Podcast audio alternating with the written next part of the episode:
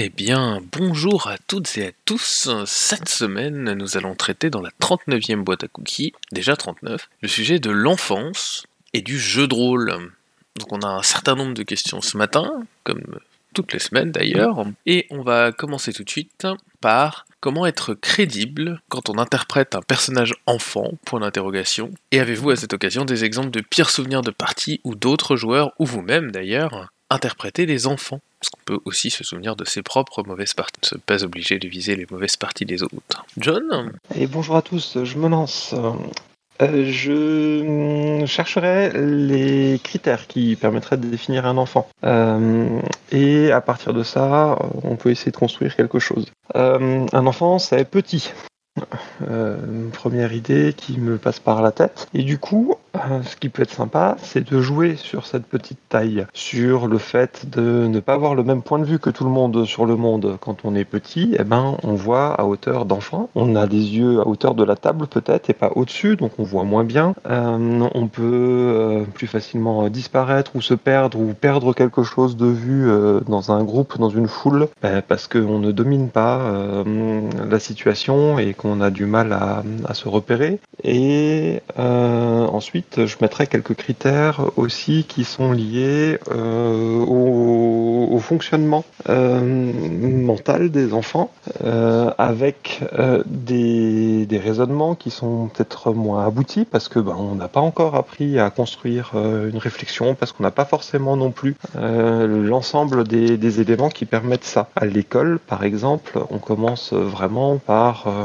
essayer de, de poser la compréhension et ensuite on essaye de faire des liens euh, cause-conséquence, mais ça se développe euh, pendant euh, des nombreuses années. On va construire aussi une argumentation au fil de, nos apprentissages, mais ça se développe essentiellement à l'adolescence. Si vous vous souvenez, ben c'est en fin de collège qu'on commence vraiment à faire des, rédactions sur des, travaux de, réflexion. c'est pas avant que ça va se mettre en place. Et euh, il y a toute une partie émotionnelle aussi. Un enfant, eh ben, il n'a pas appris à faire euh, un certain nombre de choses et il est dépendant des autres. Donc euh, c'est là-dessus que je jouerais aussi beaucoup. C'est sur le côté besoin de la présence d'un adulte, besoin d'être aidé pour faire certaines activités et autres. des bons ou des mauvais souvenirs, j'en aurais du coup relativement peu parce que je n'ai pas joué à beaucoup de tables où des gens jouaient des enfants, euh, mais si ça me revient, je prendrai peut-être la parole un peu plus tard. Eh bien, merci John. Euh, Bonjour à tous. première chose qui me vient moi à l'esprit si on dit qu'on joue des enfants, alors, je rembobine. Euh, première chose, oui, à, décréter, c'est que si on parle d'enfants, on va, je, vais décréter moi que c'est grosso modo de 0 à 10 ans. Après, on va dire qu'au-delà de 10, euh, on tombe dans la préadolescence et c'est plus exactement des enfants. Donc, première chose qui me vient à l'esprit quand on dit qu'on va jouer des enfants, c'est qu'il y a une notion d'importance des choses qui n'est pas du tout la même que pour les adultes. Euh, pour un enfant, si on, perd son doudou, si on perd quelque chose, c'est catastrophique. Et donc justement, euh, ça peut entraîner euh, des, choses qui sont beaucoup plus puissants émotionnellement parlant que pour un adulte qui, je pense, c'est juste un enfant qui a perdu son doudou, c'est tout quoi. Même chose, quand on est enfant, on, on se repose plus sur les sur les adultes pour plusieurs choses pour des, choses simples qui sont ben, se déplacer par exemple, manger, ce genre de choses. Donc on est limité sur, euh, sur ces activités. C'est oui, euh, on peut s'amuser avec ce qu'on a sous la main, mais dans un dans un espace relativement restreint, euh, on peut pas se déplacer comme on veut sur des grandes distances. Et quand je dis grande, c'est pour un enfant forcément. On peut éventuellement euh, utiliser les vélos pour euh, aller un peu plus loin, mais on va certainement pas aller euh, à 200 km de là en vélo. Vraiment. on a forcément des restrictions parce que on va pas voyager seul, que ce soit dans un autobus, dans un train ou un truc comme ça, sans se faire remarquer. tout ce genre de choses. Et dernière chose en plus, c'est que il y a aussi des, des, terreurs qui sont autres quand on est enfant. On a plus facilement peur, euh, euh, une peur absolument euh, illogique du noir parce qu'il y a peut-être un monstre caché dedans, alors qu'on sait très bien qu'il peut pas y avoir de monstre. Mais quand on est enfant, c'est possible ce genre de choses. Et dernière chose, sur les expériences, la, pire expérience que j'ai eue euh, d'interpréter un, enfant, quoique c'était presque une prédo là, mais euh, c'était une partie d'INS où euh, normalement on tire aléatoirement l'incarnation démon sur lequel on se retrouve et j'étais un démon lié au démon du sexe et je me retrouve justement dans une dans une gamine. Bon, alors outre l'humour noir de ah merde je me suis planté ça va pas le faire euh, bah après justement ça le faisait pas quoi. J'ai carrément laissé tomber le truc derrière j'ai juste un démon euh, là-dessus et la partie c'est que j'ai laissé tomber parce que bon je me voyais pas jouer ce genre de choses c'était pas possible. Et, et c'est le genre de truc que je referai plus je crois que j'arrêterai tout de suite voilà, et c'est terminé pour moi. Merci Clone. Gore? Oui, coucou, bonjour. Euh, je pense. Alors, pour ma part, moi, j'ai fait plusieurs jeux dans lesquels euh, j'ai été amené à incarner un enfant. Euh, je suis d'accord avec mes petits camarades d'intérieur, c'est-à-dire que les jeux ont tendance à être différents selon l'univers dans lequel on se trouve et selon l'âge auquel on est. Enfin, que l'enfant qu'on interprète est censé avoir. Je pense que c'est difficile déjà de ne pas tomber dans une caricature du jeu, parce qu'entre le très vite, un personnage qui ne s'exprime que comme ça, bah, c'est insupportable pour tout le monde. Et, euh, et, ne pas tomber dans le oui mais là vous êtes un spectre de niveau machin avec des termes très scientifiques où très vite on peut vous reprocher de bah là mais tu, tu réfléchis en tant qu'adulte. Comment est-ce qu'on dose en fait la jauge du euh, là à ce moment-là on peut te considérer comme un adulte ou avec un raisonnement euh, d'adulte dans un corps d'enfant. Et là bon ben là t'es vraiment c'est bon t'es un enfant c'est pas que la pire partie, mais il y a une partie où ça s'est un petit peu mal passé, c'est justement quand on m'a fait ce reproche-là. Et euh, je pense que l'équilibre dans l'interprétation d'un enfant, elle repose, euh, enfin l'équilibre dans le jeu, dans, l'interprétation d'un enfant, elle repose entre le facteur naïveté, naïveté qu'on peut faire preuve cet enfant euh, face aux événements qu'il qu'il rencontre et, et, les émotions un peu exacerbées. Alors je sais pas comment. Enfin, l'historique personnel, par exemple, du personnage, si c'est un. Alors, les jeux, par exemple. Déjà, il y a Test from the Loop qui revient le plus souvent. Donc, c'est un petit peu en mode Goonies. On est des gens, enfin, des gamins qui sont, euh, pour certains, euh, plus aptes que d'autres à faire certaines choses. Et euh, bon, quand on dit c'est un inventeur, en plus, il y a le côté technologie inconnue. moi, je suis souvent un inventeur dans ces jeux-là. J'invente des trucs qui, concrètement, faut un doctorat, faut vraiment. C'est impossible de les faire, de les faire, quoi mais euh, dans le jeu, c'est consenti qu'on peut arriver à faire certaines choses. Donc déjà, tout dépend de l'univers. Mais dans un jeu comme Caravan, par exemple, euh, Xavier, on joue du dark médiéval, donc la technologie n'est pas du tout au centre de, l'histoire. C'est plus un jeu où on, est des enfants pris par la mama, donc une sorte de sorcière, qui nous emmène dans sa caravane dans les bois pour devenir euh, un de ces monstres à terme. On est confronté à des choses réellement choquantes et violentes euh, qui font que ben, si on suit l'idée de ce que disait Tlon, euh, ben, en fait l'enfant se barre. D'ailleurs moi personnellement j'ai essayé de me barrer dans le jeu, ça n'a pas marché, mais euh, on est confronté à des choses qui pour certains personnages pouvaient être plus faciles à encaisser.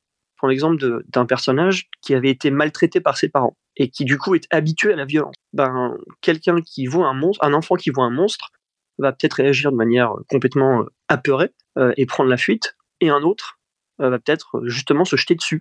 Et on a déjà on a déjà fait le reproche à quelqu'un du Attends, mais t'es un enfant, tu peux pas affronter un monstre de 2 mètres?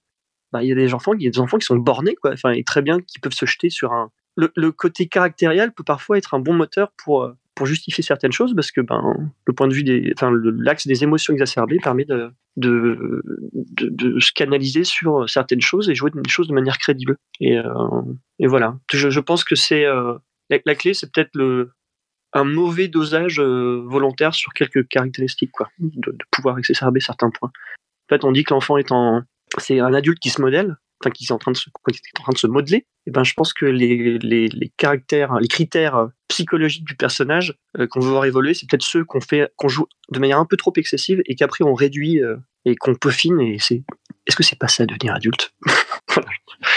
Je m'arrête là-dessus. Merci Gore. John Oui, je fais un petit retour euh, supplémentaire. Je suis désolé, j'ai toujours pas parlé d'expérience et de souvenirs. Mais Euh, ma, ma vie d'animateur en, en centre de vacances aussi me fait me dire que quand on a moins de 10-11 ans, on va dire, euh, entre 7 et 11 ans, on vit dans un monde d'imaginaire. Et du coup, pour les enfants, tout euh, peut faire partie de ce monde imaginaire. Et puis, on, peut des fois, à certains moments, mélanger un petit peu le vrai, le faux euh, aussi. Et c'est très facile de basculer de l'un à l'autre. Ce qui fait que, dans certaines situations, on peut aussi, en tant qu'enfant, euh, ne pas du tout être choqué par quelque chose qui n'est pas rationnel. Et aussi, on a, beaucoup moins peur. Euh, vous dites à un enfant de, de 7 ans de vous suivre sur une piste de ski euh, en faisant pas trop de virages, eh ben, si vous êtes devant et que vous le guidez, eh ben, il, il va vous suivre beaucoup plus facilement qu'un ado de 11-12 ans qui a un peu plus conscience de ses limites, de certaines difficultés et qui a un peu plus une notion de peur à certains moments aussi. Ce qui fait que jouer un, un jeune enfant, eh ben, vous pouvez l'embarquer avec vous dans des tas de situations euh, également, euh, sans qu'il ait trop peur, tant qu'il est avec quelqu'un qui, qui le met en confiance, à mon avis aussi. Euh, et ce quelqu'un qui le met en confiance, ça peut être un copain, une copine, et c'est pour ça que jouer une table de telle forme de loop avec euh, 4-5 enfants où il y en a un qui dit non mais faites-moi confiance, on peut y aller, eh ben, ça me paraît pas complètement déconnant non plus. Et, pour les motivations, je rajouterais bien aussi euh, tout le côté euh, eh ben, euh, je dois aider mon pote, je dois aider ma copine, je dois aider mon papa, je dois aider ma maman, je dois aider mon frère, ma soeur, mon cousin, mon chien. euh, il faut qu'on retrouve euh, le lapin qui s'est sauvé parce qu'il y avait un trou dans la clôture du jardin. C'est aussi très facile de d'embarquer des enfants dans, dans une histoire parce que ben ils ont des tas de raisons de vouloir partir à l'aventure. Ils ont lu ou on leur a lu ou ils ont vu. Euh, des tas de livres, BD, histoires, films, séries où euh, bah, il y a des tas d'enfants aventureux et puis ça leur paraît tout à fait logique aussi de partir à l'aventure. Ce qui est un- un bon moyen de les intégrer à peu près n'importe où. Que ce soit le, le sale gosse, qu'il me semble qu'il il s'appelait comme ça dans les archétypes de, Star Wars, ou bien de, dans Tales Form de Loop, où euh, bah, on a notre copain qui a, qui a disparu, ou bien euh, il y a un robot étrange qui traîne dans la forêt, eh ben, ça va devenir notre meilleur ami, euh, parce que, euh, bah, parce que tout simplement, il n'y a pas de raison qu'il ne soit pas notre ami et qu'il soit dangereux. Merci John. Kanjar nous écrit qu'il faut différencier de son point de vue les jeux où on joue tous des enfants et d'autres où on va mélanger Enfants et adultes. Il ajoute que quand on joue tous des enfants, on peut tout gonfler, l'adversité, les décors, les peurs, les trésors, et quand on mélange, ça devient un cocktail difficile à mettre en place, et il est super important que se pose la question de la responsabilité des adultes par rapport aux enfants. Et donc, euh, du coup, il nous cite également que ces expériences pénibles ont eu lieu quand la joueuse qui incarnait l'enfant s'est surtout contentée de faire un perso boulet, entre guillemets, un perso qui ne fait que se mettre en danger volontairement, qui agit de façon totalement irrationnelle, qui gaffe exprès, fugue, parle mal aux mauvaises personnes, etc. Alors, dans ce cas-là, ben, on va simplement passer à la question 2. Question 2 qui est la suivante. Quel est, à votre goût, l'intérêt du coup, de jouer des enfants? Quelle thématique cela rapporte-t-il par rapport au fait de jouer des adultes? Et avez-vous des meilleurs souvenirs de parties où on interprète des enfants? Comme ça a été dit auparavant, le meilleur intérêt de jouer des enfants, de- cette notion de, frontière totalement poreuse entre la réalité et le fantastique en fait. Pour un enfant, le fantastique fait partie de son monde. Il y a des choses qu'il explique par euh, des monstres sous le lit ou dans le placard, par euh, des faits, par euh, des choses qui euh, seraient pas explicables rationnellement, euh, mais pour lui qui l'intègre beaucoup plus facilement. Euh, L'intérêt aussi, c'est euh, justement que tu peux entraîner un, un personnage enfant beaucoup plus facilement à l'aventure sur n'importe quoi. Euh, la, la grille du fond du jardin est ouverte, et ben euh, je vais aller voir derrière parce que euh, qu'est-ce qu'il y a derrière? Et, et c'est parti. j'y vais. Et euh, je me fous de savoir que on m'avait dit qu'il fallait pas sortir ou que euh, j'y vais sans personne ou que même on m'a peut-être dit à un moment que ça pouvait être dangereux. Je vais quand même aller voir parce que ça c'est attirant, c'est l'inconnu, c'est euh, c'est l'aventure, c'est tout ce qu'on veut. Donc euh, il y, a, beaucoup de choses intéressantes à, apprendre.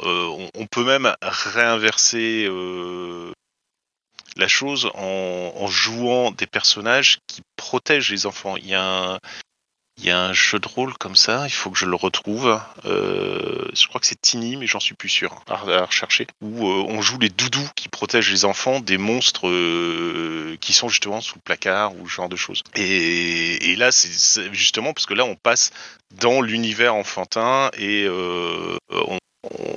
on, est en dehors du, monde réel, on est en dehors du, monde classique adulte. ça, ça peut être très intéressant à jouer. Et je laisse la main à Val 0200. Euh, je pensais à un TikTok que j'ai vu passer cette semaine. Les coïncidences sont bien faites hein, finalement, puisque c'est un TikTok de Fibre Tigre qui s'appelle justement Jouer des enfants, où il parle lui de son expérience en tant que maître de jeu, où il fait jouer des enfants à ses, joueurs. Et pour lui, il y a euh, différents, plusieurs intérêts en fait à faire ça euh, pour ses joueurs. On en a déjà, on les a déjà cités hein, pour la plupart, mais on peut avoir des antagonistes différents, on peut avoir des motivations différentes, hein, perdre son doudou, retrouver son lapin. Ça, c'est des, exemples qu'on a déjà donnés ici. Mais le, le moindre gamin de 12 ans, ça devient un antagoniste formidable pour des gamins de 6 ou un adulte qui a juste pas envie de les laisser passer au cinéma, ça peut aussi devenir un, obstacle formidable pour eux. Donc déjà, ça permet d'avoir euh, une diversité, euh, un bestiaire différent de ce, dont on a l'habitude de voir. Euh, et un autre intérêt qu'il cite, c'est le, fait de faire une partie un petit peu hors de la chronologie de, la campagne actuelle. On joue des enfants soit au tout début d'une campagne pour faire un scénario introductif, pour expliquer que le groupe se connaît déjà, que les, personnages joueurs se connaissent déjà, ont déjà travaillé ensemble, peut-être même résolu un mystère quand ils étaient petits. Euh, et ça peut aussi être utilisé comme une respiration euh, au milieu d'une campagne. Euh, quand on a une campagne qui a des thèmes assez lourds ou qu'on vient de terminer quelque chose d'assez dangereux pour eux, bah, ça fait du bien de faire un scénario où on joue des enfants ou une sorte de one shot, mais basé sur les personnages des joueurs. Donc voilà, ça, ça peut être des pistes intéressantes à explorer. En tout cas j'ai du mal à déterminer ce qui est plus intéressant à jouer entre euh, des enfants dans un monde d'adultes et des enfants dans un monde d'enfants. C'est-à-dire, euh, c'est un peu, euh, je reprends un peu le, commentaire de Kanjar en fait. Hein. Est-ce que c'est plus intéressant de jouer des enfants dans un monde où on a l'habitude de jouer des adultes, comme Donjons et Dragons, tous les jeux de rôle en fait habituels où on s'imagine plutôt jouer des adultes que, que des enfants, ou est-ce que c'est plus intéressant de jouer à des jeux de rôle où c'est conçu de base pour jouer des enfants, des enfants ou des, des compagnons d'enfants. Euh, Est-ce que, euh, par exemple, moi je me souviens, il n'y a, pas si longtemps que ça, il y a euh, Games Workshop qui a sorti des bandes dessinées, des comics, je crois, sur avec des enfants comme protagonistes, et c'était dans les univers Warhammer 40 000 et Age of Sigmar. Et ça a surpris beaucoup de monde parce que on se dit Warhammer 40 000 c'est déjà un, univers où on n'a pas envie de, de, jouer en tant que on n'a pas envie de, de, de, mettre nos personnages à l'intérieur puisque c'est un monde absolument absurde extrême extrêmement dangereux et mortel où on va se faire euh, balader de planète en planète pour mourir face à des tyrannides. Alors jouer des enfants là-dedans lire des aventures d'enfants dans un univers Warhammer 40 000 au secours. Euh, et pareil pour Warhammer Age of Sigmar, puisque au lieu d'être envoyé sur une planète éloignée, on, vit les pieds dans la boue et on meurt à cause d'un coup de lance de, de gobelins. Donc voilà, c'est euh, c'est peut-être intéressant de jouer des enfants dans un monde adulte, mais euh, voilà, je, je, je sais pas si c'est euh, euh, vraiment le, le, le, meilleur moyen d'interpréter des enfants dans un jeu de rôle. Merci. Merci à toi, Val0200. Virgile? Bonjour, euh, moi je vais répondre en, en donnant des exemples de, de certains jeux, donc euh, des jeux plutôt où on joue tous des enfants. Donc par exemple il y a Little Fears où, euh, où on joue des enfants dans, dans, un cadre horrifique et là je trouve que ça joue beaucoup sur ce que disait Tlon, c'est-à-dire la, la, vision du monde particulière des enfants. on, les, les, les, monstres sous le sous le lit sont réels et euh, les enfants ils sont les seuls à les voir et donc euh, ils sont les seuls à pouvoir les, les, les affronter. Les adultes ne, ne, peuvent pas comprendre, ne peuvent pas avoir accès à, cette, à, tout ça. Donc euh, ça, ça, ça, les met à part et ça les laisse aussi vulnérables et seuls face à ces dangers-là. Donc ça accentue le côté fantastique et horrifique du jeu. Euh, ensuite, il y avait, je pensais aussi à un scénario qui, a été, qui a été publié dans un ancien Casus Belli qui s'appelle Jeu d'enfant, qui se passe dans un univers type Donjon et Dragon. Il a été réédité pour euh, Abstract Donjon euh, et où on, on, joue des enfants en fait. Et le, le, le, scénario est un prétexte pour voir ce que quelle carrière euh, vont suivre ces enfants. Donc là, c'est un peu une, une origin story, c'est-à-dire qu'est-ce qui qu'est-ce qui va faire qu'un tel enfant va devenir guerrier ou mage, euh, quel quel chemin il va suivre. Euh, donc c'est jouer des enfants, c'est ça, c'est aussi euh, euh, jouer, ben, qu'est-ce qu'on se projeter, euh, qu'est-ce qu'est-ce qu'on va devenir, qu'est-ce qu'on, comment, qu'est-ce qui nous forme euh, après en tant que en tant qu'adulte, comment comment on se construit. Donc jouer cette phase-là, ça peut être intéressant. Euh, et enfin, je, voulais aborder les, jeux de, de, de, Vivien Féasson, hein, donc tout ce qui est dans leur univers, là, le, donc par exemple Libreté ou Explorateur de, de, Bruine, euh, où là, je trouve que le jouer des enfants, ça, ça accentue le côté dramatique aussi des situations. C'est-à-dire que ben, dès qu'un enfant meurt dans cet univers, ben, c'est, c'est, je trouve que c'est plus, plus fort émotionnellement. les, les liens, les liens qui, qui sont tissés au fur et à mesure des, des parties entre les entre les, personnages, je trouve on, ont un cachet particulier par le fait que ça ce soit des enfants. C'est plus horrible quand il y a quelque chose de, dramatique qui, qui touche un enfant. Je trouve que ça, ça, trouve un écho particulier.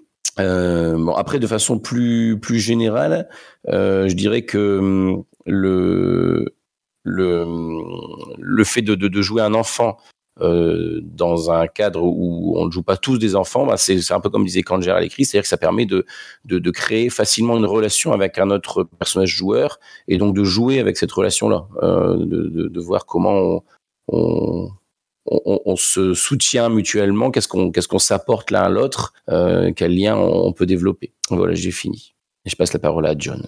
Euh, les thématiques euh, pour les, jeux où les personnages sont des enfants, moi j'ai envie de rajouter tout ce qui est euh, voyage initiatique du héros et, autres, avec plein d'exemples qu'on peut citer, parce qu'on a tous des références culturelles liées à ça. Euh, bah, Harry Potter, euh, on joue des pré-ados puis des ados qui euh, doivent s'en sortir dans un monde qui est quand même pas mal merdique, le monde de Narnia, où on est des enfants ou des ados qui se retrouvent dans un univers fantastique et qu'on est en train de découvrir, on est en train de d'essayer de faire quelque chose et de développer un, un cadre euh, de jeu et puis de devenir des personnages hyper importants dans, dans cet univers. Euh, bah, deux exemples rapides. En BD, euh, j'ai lu il y a pas longtemps euh, plusieurs histoires qui se passaient pendant la Deuxième Guerre mondiale où il y a beaucoup d'enfants dans les personnages importants. Et les Spirou, je ne retrouve plus le nom, je vais fouiller dans mon étagère en même temps que j'y réfléchis. L'espoir malgré tout. Euh, il y a trois tomes pour le moment qui sont sortis. Il y a Les Enfants de la Résistance aussi qui est très sympa euh, en BD où ben, on suit des enfants dans un petit village. Euh, ça ressemble un peu au, village français dans, le ton et puis dans le look. Et puis ils il commencent à, à, essayer de faire des choses contre les Allemands euh, qui sont présents dans le coin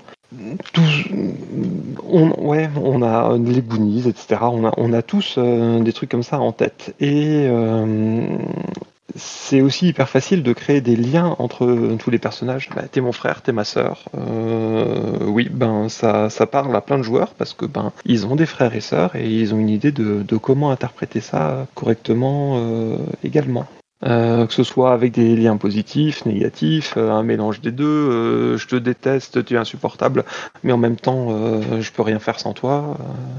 là, les meilleurs amis, les voisins, les copains de classe, le nouveau ou la nouvelle dont on est amoureux, parce que tout le monde sait que quand on est un nouveau ou une nouvelle dans une classe, eh ben, tous les autres sont amoureux de nous. Le voisin au camping qui va devenir mon meilleur ami euh, voilà, on, a tous des souvenirs comme ça qui nous permettent de créer après euh, plein d'histoires et de savoir aussi comment jouer euh, tout ça.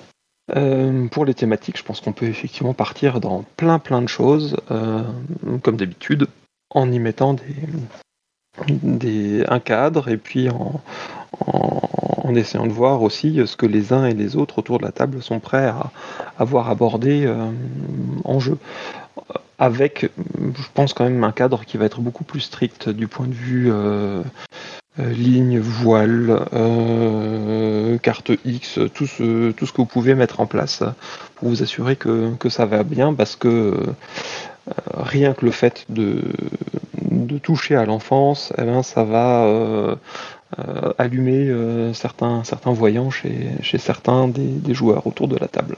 Et puis oui, il y a de quoi du coup se faire extrêmement plaisir quoi que l'on propose. Gore je suis un peu perdu dans ce que j'allais dire parce que je suis assez d'accord sur plein de points que vient d'évoquer John, donc euh, ça déstructure ce que j'allais amener. Euh, bah simplement, pour reprendre par exemple au début de la question, quel est l'intérêt de jouer des enfants? Pour moi, c'est une facilité à jouer d'un point de vue coopératif, justement pour toutes les raisons qui viennent d'être déjà énoncées, notamment euh, bah, le côté euh, oh, toi t'es mon meilleur copain et euh, Alors attention, hein, c'est pas euh, ma voix de joueur d'enfant, euh, je la fais pas toujours comme ça, sinon c'est très énervant. Encore une fois, la, caricature est un, un piège facile dans, lequel- il est facile de tomber, mais on peut très bien ne pas forcément faire du RP avec cette voix-là et, jouer quand même. euh, C'est mon meilleur copain. Et, j'aime moi particulièrement en fait le jeu, euh, euh, qu'il soit euh, un jeu de rôle ou jeu de société, même en général, quand il est coopératif, plus que quand le jeu est, prompt à accepter la fils de puterie. Donc c'est vrai que ces jeux où on joue des enfants sont plus souvent des, bons cadres pour cela.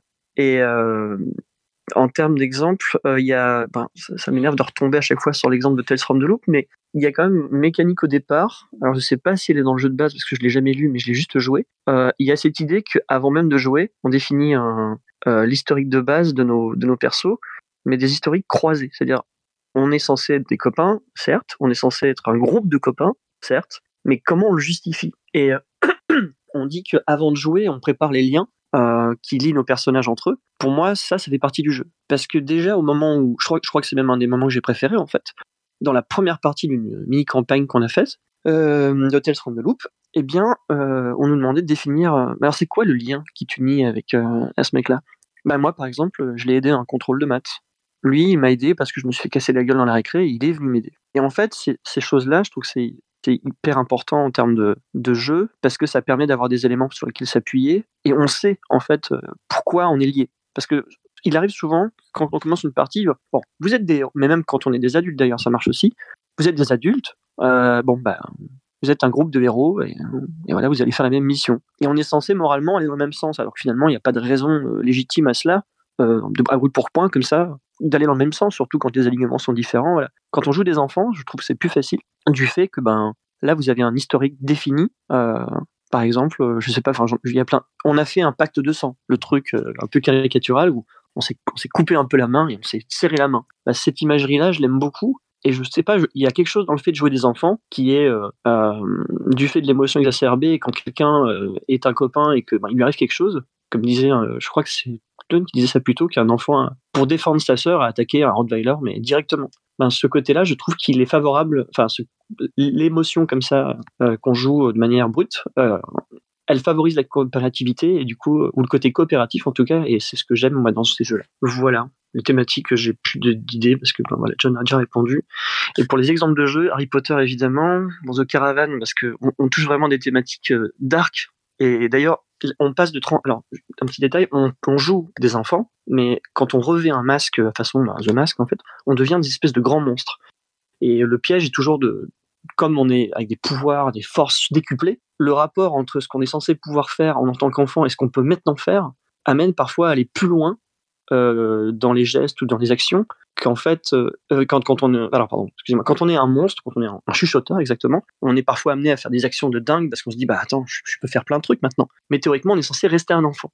Et parfois, dans ce jeu-là, dans The Caravan, on a ce risque de, perdre le fil du fait d'être un enfant parce qu'on a juste changé nos caractéristiques physiques. Euh, mais dans voilà, c'est un des, problèmes de, du passage de voilà dans ces thématiques là. Et euh, Tales of bah, on joue des on joue des enfants, mais c'est un côté euh, bah, technique. Pour moi, on a un côté enfant, enfantin quand on joue Tales of Equestria d'ailleurs, parce que finalement on est des a des logiques un peu naïves. Euh, personne se demande si ça tient debout ou pas. En fait, on s'est accepté assez rapidement. Et, euh, et un petit jeu aussi Monster euh, s'appelle Monsters and Other, Little, and Other Little Things ou comme je crois que c'est Val 0200 qui disait euh, qu'on jouait avec des monstres qu'on était les seuls à voir, mais je crois qu'il parlait de Little Fears. Il y a un autre jeu comme ça qui s'appelle Monsters and, and Other Little Things où en fait on est tous des enfants avec des problèmes psychologiques. Ça se passe dans le cadre d'un, d'une fac ou d'un collège plutôt.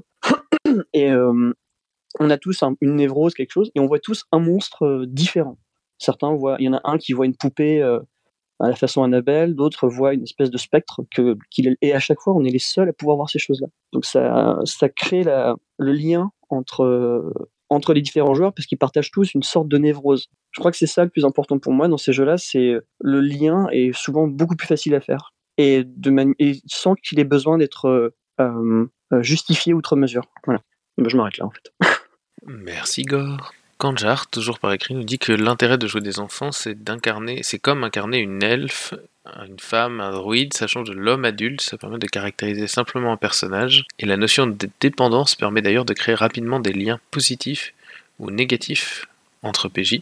Et il dit euh, également euh, que la notion de famille est centrale lorsqu'on joue des enfants car les liens sont plus intenses et même lorsqu'ils ont des aspects euh, négatifs, il y a toujours une forme d'attachement, même lorsque ce n'est pas réciproque. Question 3. L'enfance d'un PJ, est-ce important pour vous lors de la création Et jouer un PJ sans enfance, point d'interrogation. Peut-on être un, entre guillemets, bon personnage de jeu de rôle, fermez les guillemets, avec une enfance heureuse et sans histoire? Clone. Alors, je- vais parler, parce que cette question-là, euh, je vais parler d'un jeu qui était génialissime et je pèse mes mots quant à la création de personnages. Euh, un jeu de rôle d'un grand écrivain maintenant, puisqu'il a fait plusieurs excellents romans, qui était monsieur Jean-Philippe Jaworski, qui s'appelle Tédéum pour un massacre.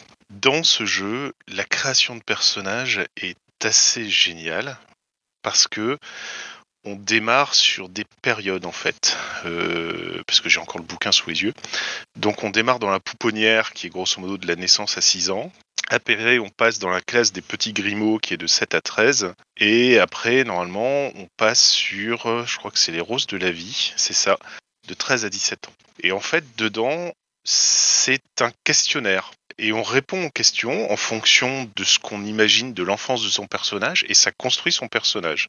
Grosso modo, euh, euh, petit exemple, euh, questionnaire pour petit morveux et gentil garce, parce que garce c'est le féminin de gars, hein, je, je vous apprends rien. Le, votre nourrice était une brave femme à la campagne, petit 1, donc une compétence vénerie plus 1 euh, et ça prend sur la sensibilité. Une vieille nounou pleine de tendresse, compétence pose plus 1 et ça vient sur entre gens. Une jeune fille mère abandonnée, compétence perspicacité plus 1 et ça passe sur sensibilité une vieille fille confite en dévotion, compétence latin plus 1 et ça passe en savoir, une grosse paysanne indolente, compétence baratin plus 1 et on passe sur entre gens, ou une guerrière dévoreuse d'hommes, compétence danse plus 1 et ça passe sur entre gens. Euh, il y en a d'autres encore. Un oncle plus ou moins... Euh, ah non, pardon, c'est autre chose.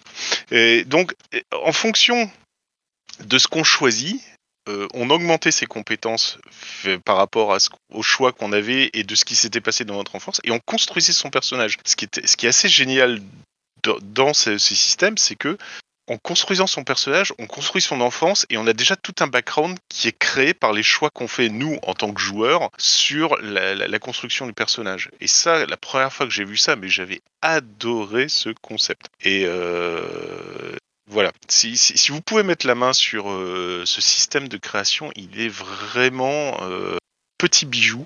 Alors c'est- long parce que évidemment il y a plein de questions dans le questionnaire et il y a beaucoup de choix. Mais euh, l'intérêt c'est que ça va vite parce que on, on choisit une réponse sur une question et on passe à la question suivante et au fur et à mesure on construit son personnage.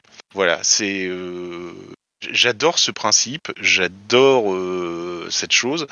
Et justement, le fait de créer la petite enfance, l'enfance, l'adolescence d'un personnage, ça donne un socle au background qui est, euh, qui est génialissime. Quoi. Et en plus, on a le temps de, choisir vraiment comment on veut construire son personnage et comment on euh, porte ses choix sur euh, ses compétences, sur ses traits de caractère, etc., vis-à-vis de ce qu'il a vécu dans son enfance. Et une enfance heureuse, on, on peut avoir une enfance heureuse et avoir une très bonne... faire des très bonnes histoires après. euh, c'est euh, c'est un peu cliché de dire qu'il faut franchement être malheureux pour avoir quelque chose. La, la- la seule chose justement, c'est que quand on a une enfance malheureuse, je pense que on, on devient adulte beaucoup plus rapidement parce que euh, on s'en prend plein la figure et qu'on a la nécessité euh, de grandir plus vite en fait. Maintenant, est-ce que c'est plus intéressant à voir? J'en sais rien. Pas euh, psychologue en fait, donc euh, je pourrais pas vous le dire. Mais voilà. Et je passe la main. Merci Clone. Léonard Oui, bonjour. Alors, ben, juste pour répondre à la question, moi, je dirais, euh, est-ce que c'est l'imp- l'enfance euh, d'un personnage est importante? Ben, ça dépend. Ça dépend des fois. Euh, et ju- juste, il faut se dire que selon le concept du personnage qu'on fait, on peut se dire que ben, c'est son enfance qui va être importante euh, pour euh, ce qu'il est devenu et donc euh, accentuer euh, son euh, là-dessus quand on va créer le personnage dans son background. Et puis des fois se dire que non, son c'est pas ça qui va être constitutif du personnage. Et dans ce cas, on peut très bien ne, ne pas parler de son enfance du tout dans son background.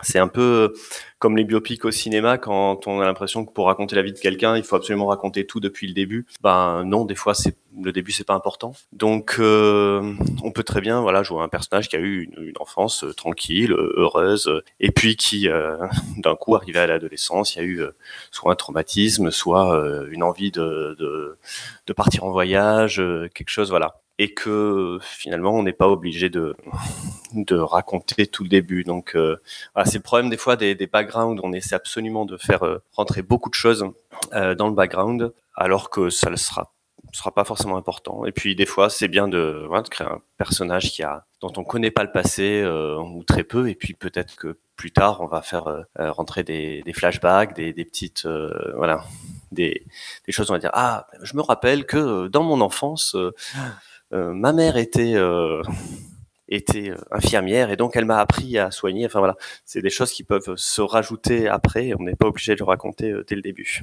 Voilà. Et ce sera tout ce que j'ai à dire sur le sujet. Merci Léonard. Narcimonel Bonjour à tous et à toutes. Oui, alors est-ce que c'est important lors de la création, l'enfance d'un PJ bah, En fait, ça, dépend ça dépend, euh, ça dépend, ça dépasse. Ça dépend de, la nature de la création. Euh, moi, contrairement à ce que Clone avait l'air de, de, dire quand, je suis arrivé, euh, je connais pas de système où, l'enfance, euh, a, une, large part dans la création du, personnage. Où je connais pas de système où même on, on en parle. Bon, moi, je connais pas tous les systèmes, hein, bien sûr. Ça existe probablement. Euh, moi, j'ai accordé pendant très longtemps de l'importance euh, dans, dans l'écriture de mon, de mon background, particulièrement hein, du, du, du, récit de vie de, de mon personnage, euh, à l'époque où je faisais les backgrounds. Voilà. Maintenant, euh, j'en fais plus ou de moins en moins, sauf quand c'est exigé à l'entrée dans une campagne. Donc, ça a perdu de l'importance. Je considère que c'est quand même important, mais euh, parce que, mais plus dans le cadre de, de la fiction que dans le cadre, que dans le cadre de la création euh, à proprement parler c'est important puisque si, si on c'est euh, c'est notamment ce qui fonde un individu hein, en termes de, de psychosociaux euh, psychosociaux c'est là que, que, que, va se former a priori pour une large part euh, la personnalité d'un individu et donc euh, si on part sur cette euh, sur cette base là euh, oui c'est important de, de, réfléchir à ce qui a pu se passer pendant l'enfance je pense notamment à alors c'était pas obligatoire, hein, mais euh, je pense notamment aux traumas qui ont, qui peuvent se développer euh, pendant l'enfance. Bon après, est-ce qu'on est obligé de jouer un personnage qui a des traumas euh, C'est la réponse à la deuxième partie de la question, mais euh, voilà. Donc honnêtement, moi, vu que maintenant j'écris plus de background, j'y accorde beaucoup moins d'importance. Mais oui, à l'époque où j'avais, où j'avais, où j'avais où j'écrivais des backgrounds, oui, j'ai accordé une importance. Après, euh, ça, ça, dépendait aussi de l'âge du personnage, tout simplement, parce que bon, euh, euh, si jamais... Euh, attendez. Si jamais euh, concrètement... Euh, si jamais concrètement il y avait un... il y avait un... Une... En fait, en fait ça, dépend de, l'âge ça, ça, dépend de l'âge euh, de, de l'âge du personnage quoi. Ça, ça dépend de l'âge ça, dépend de l'âge du personnage euh, concrètement euh, parce que s'il si, si, a 20 ans et qu'on écrit un background euh, voilà bon a priori s'il a 20 ans ou même 15 16 ans euh, oui je, son enfance aura forcément plus de place dans le background que s'il a 40 ans où moi j'aurais tendance à privilégier les âges où il va rentrer dans entre guillemets la vie active où il va commencer à vivre des aventures, etc.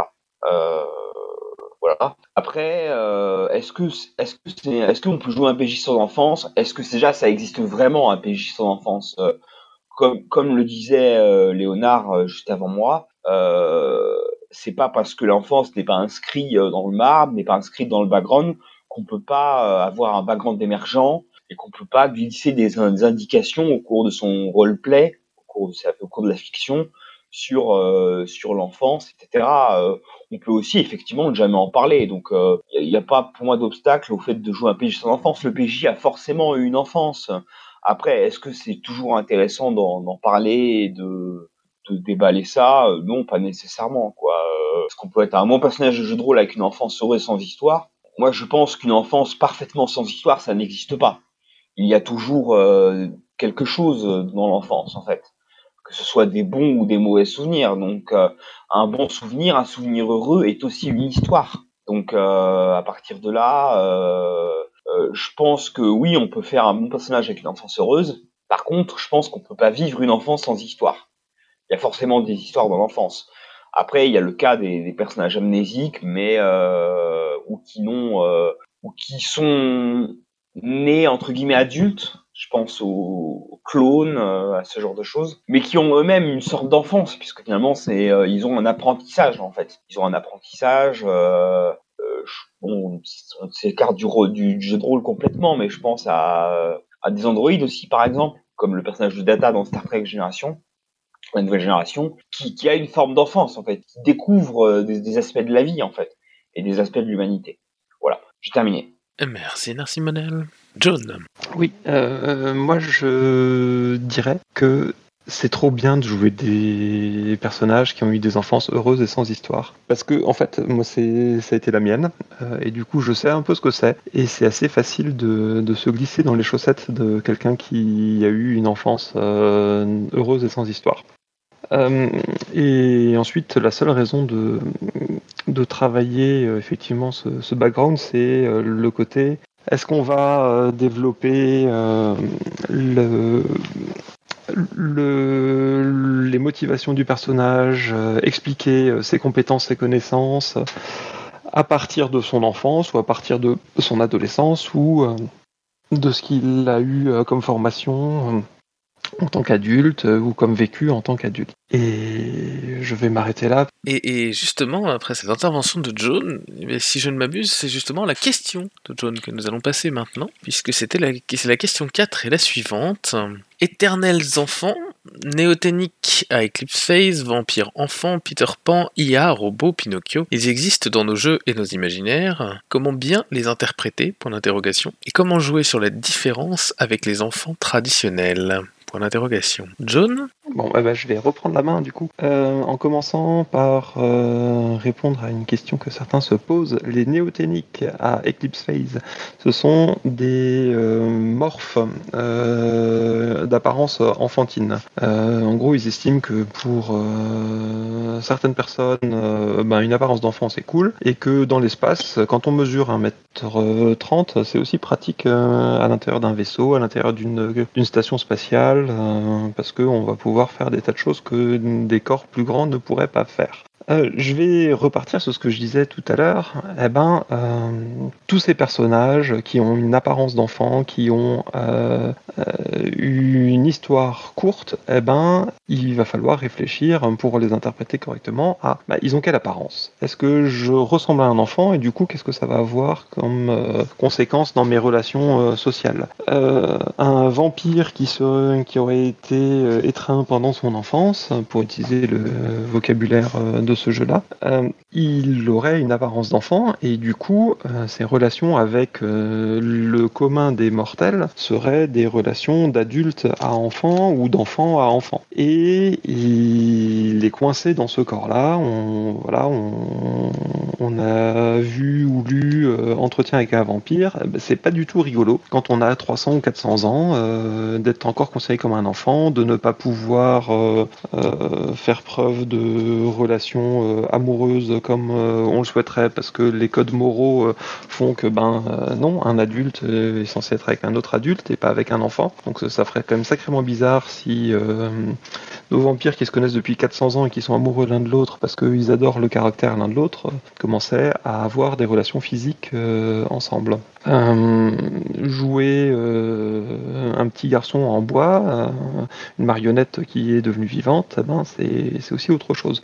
Une IA qui n'a pas eu d'enfance, mais qui naît, euh, enfin qui est conçue euh, directement adulte, avec peut-être euh, un programme quelconque qui va euh, lui donner à la limite quelques vagues souvenirs, ah ben, ce n'est pas du tout la même chose que quelqu'un qui a une enfance complète avec une mémoire euh, complète, avec des souvenirs qui remontent à des dizaines d'années euh, également. Et ça peut euh, être difficile à interpréter bah, parce qu'on ne connaît pas tout ça. Et c'est là que ça devient très compliqué aussi.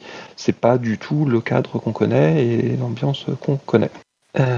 et je vais transmettre la parole à Merci John. Euh, alors, je, faire un enfant éternel, c'est euh, quelque chose parce que l'enfance, comme l'adolescence, c'est une transition. C'est pas prévu pour rester éternel. Et euh, un des exemples récents que j'ai vu. Alors attention spoiler, si vous n'avez pas vu Eternals, sautez, passez quelques secondes, etc. C'est le, personnage de Sprite qui justement a sa motivation parce que c'est un personnage qui est euh, enfant et qui ne supporte plus ce statut et euh, qui, en fait agit comme il agit à cause de ça parce qu'il a une, opportunité de, euh, de, de pouvoir changer et donc comme il supporte plus ce statut, il saute sur cette opportunité, même si elle est totalement affreuse vis-à-vis d'un être humain. C'est toujours la même chose en fait un, enfant est pas fait pour rester enfant euh, tout le temps. Euh, même si quand nos enfants sont grands et sont devenus adultes, on, les voit toujours en tant qu'enfants, même si on les traite comme des adultes, mais c'est c'est pas quelque chose qui est censé rester en fait. Donc euh, jouer un enfant éternel, franchement, ça peut, pour moi, ça peut déboucher que sur quelque chose d'horrible. Ça peut pas être, ça peut pas être quelque chose qui qui va aller de soi en disant bah oui je vais être éternellement un enfant et tout va bien aller quoi. Il y, a forcément quelque chose qui est cassé quelque part il y a quelque chose qui peut pas aller. Il, va y avoir un, un manque il va y avoir quelque chose sur lequel on pourra pas échanger. Donc euh, voilà comme euh, l'a dit John si, si j'ai un enfant vampire si au bout d'un moment euh, il est amoureux ça va être totalement platonique et encore, ça, franchement, ça ne peut être que bizarre. Donc, ça, passera pas. Il y, a, quelque chose qui, va, qui, qui, passera pas quelque part. Donc, à, moins de se dire qu'on va jouer un personnage euh, qui va euh, qui va devenir ou qui est déjà euh, psychotique ou qui qui, qui, pourra pas gérer ça. bon, voilà quoi. Je, pense que ça, ça, passera pas. Et je passe la parole à Narcy. Euh, oui, je tiens déjà à m'excuser pour la qualité euh, plus que aléatoire de mon micro, navré, euh, pour ça. a priori, sur ma dernière intervention, ça a posé problème. Je ne sais pas si ce sera le cas aussi là.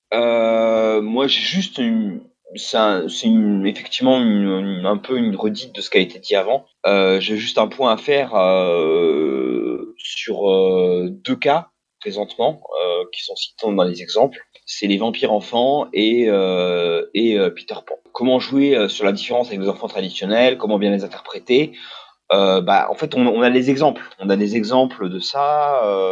je sais plus qui c'est qui c'était Claudia, c'était Joan, dans, dans Entretien avec un vampire. Il, pour le cas des vampires enfants, moi je vais citer une œuvre qui est beaucoup moins, qui est beaucoup moins exemplaire. Mais euh, dans Twilight, il, y a aussi, euh, il, y a, aussi le cas. Et, euh, et en fait, euh, concrètement, c'est aussi bien dit dans l'un dans un des films que dans l'autre. Ce sont des monstruosités, en fait. Ce sont, c'est considéré par la plupart des autres vampires comme euh, comme quelque chose de monstrueux.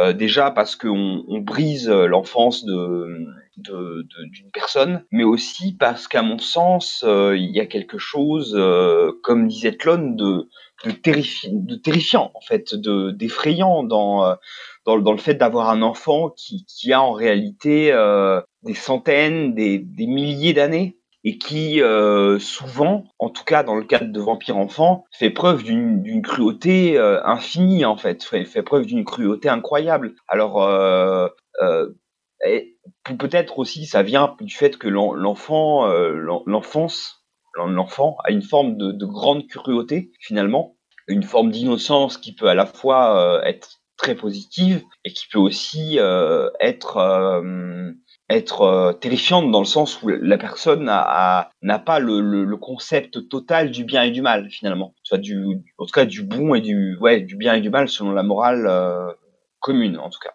Euh, c'est aussi le cas, d'ailleurs, c'est pour ça que je prenais l'exemple.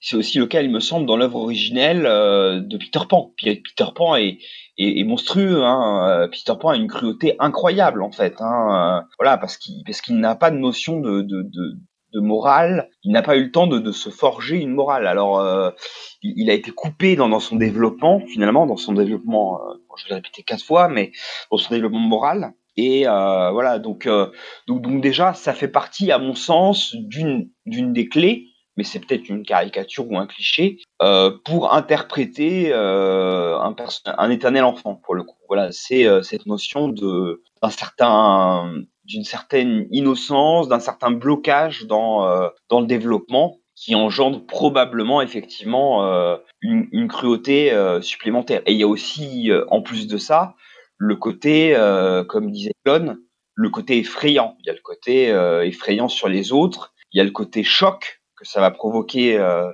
chez les autres PJ et chez les autres PNJ, qui à mon sens euh, est important euh, de, de, noter dans, dans, la partie.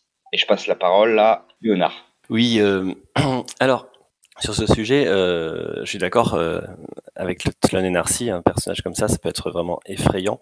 Euh, le décalage entre le entre son apparence d'enfant et puis en fait un personnage qui aurait vécu très longtemps. Mais je trouve aussi que c'est un personnage qui peut être vraiment très intéressant à, à explorer parce que ben, dans la réalité on sait pas ce que c'est, ça n'existe pas, je pense. Quelqu'un qui reste bloqué dans le corps d'un enfant et et du coup, on peut se poser la question est-ce que c'est juste quelqu'un dont le corps reste enfant, mais euh, qui, dans son psychisme, va évoluer comme un adulte euh, et dans ce cas-là, on peut avoir euh, quelqu'un qui est euh, euh, très mature, très sage, ou alors très qui peut qui peut devenir même un, génie du mal parce qu'il est très intelligent, mais dans le corps d'un enfant, enfin dans le corps d'un bébé, ça peut être ça peut être rigolo dans un univers pulp, ça peut être aussi voilà, un personnage qui qui peut être effrayant. Si c'est un PJ, ça peut être bah il est très handicapé physiquement euh, parce qu'il il n'a pas la, la force d'un adulte, mais euh, mentalement, il a pu développer ça et puis être euh, aussi psychologiquement être quelqu'un de, très mature. Ou alors, on peut se dire, est-ce que le fait de, rester dans le corps d'un enfant, est-ce de rester enfant, est-ce que ça fait qu'on garde aussi une psychologie d'enfant? Est-ce que c'est un personnage qui va peut-être avoir des émotions très fortes, euh, qui peut peut-être euh, avoir des garder des colères comme celles d'un enfant ou euh, des, des, crises de larmes, des crises de joie, etc. voilà, qu'est-ce qui va rester de son de, de son de son caractère d'enfant parce qu'il est resté enfant éternellement. Donc ça, c'est des choses qu'on peut explorer. Et je pense que c'est un personnage qui peut être euh, interprété de façon très très différente et qui peut-être euh, justement peut, peut alterner entre entre les deux. Ça, donc euh, ça peut être un personnage très riche, mais même si c'est un même si c'est un PJ, en effet, il y aura sûrement quelque chose d'un peu d'un peu d'un peu terrifiant dans ce personnage-là avec ce, ce décalage. Voilà. Merci Léonard. Alors, on va passer à la question 5, question suivante. Question 5. Les jeux à thématique enfantine, Tales of Equestria par exemple, mais c'était la personne qui a posé la question, sont-ils réellement ceux qui plaisent le plus à des enfants? Ou est-ce un présupposé des adultes? Pour l'interrogation Jeu de rôle pour enfants, quels critères à réunir? Qu'est-ce qu'un jeu de rôle pour enfants? Est-ce que ce concept n'est pas lui-même un peu claqué au sol et principalement marketing? Et faut-il forcément faire des jeux de rôle pour enfants avec des enfants? Ou peut-on tenter du Anima, du Shadowrun, du Polaris. Clone. Alors, euh, pour Tales of Equestria, en fait, je pense pas que ce soit un jeu de rôle pour enfants, parce que les adultes euh, tout autant. Enfin, moi, je me suis éclaté dans Tales of Equestria, sachant que le principe de Tales of Equestria, euh, comme dans... C'est l'amitié, l'amitié est une force. On est amis ensemble, etc. Et euh, ça change le paradigme de on frappe pour faire mal ou pour gagner. Là, pour gagner, il faut qu'on soit euh, unis, il faut qu'on soit amis, il faut qu'on s'entraide les uns les autres. Et donc, ça change totalement l'optique de euh, du, jeu ou de la, confrontation, de, du, du conflit qu'on est en train de gérer par rapport à ce qu'on a. Et ça marche très très bien avec des adultes. Alors, je pense que ça marche aussi bien avec des enfants, mais c'est pas que pour les enfants. La preuve, moi, en tant qu'adulte, euh, je, je me suis éclaté comme un fou sur Tale of Equestria. Je, je suis pas certain qu'il y ait un concept de, de, de, jeu ou de, de thématique enfantine pour les enfants. En fait, la thématique enfantine, euh, ça fait déjà euh, quasiment une heure qu'on en cause. Euh, on voit bien que en tant qu'adulte, pour des jeux de rôle, on peut prendre de la thématique enfantine et jouer avec. C'est pas un souci. Par contre, si, on doit faire quelque chose avec des enfants, mais ça, je pense que ça sera après.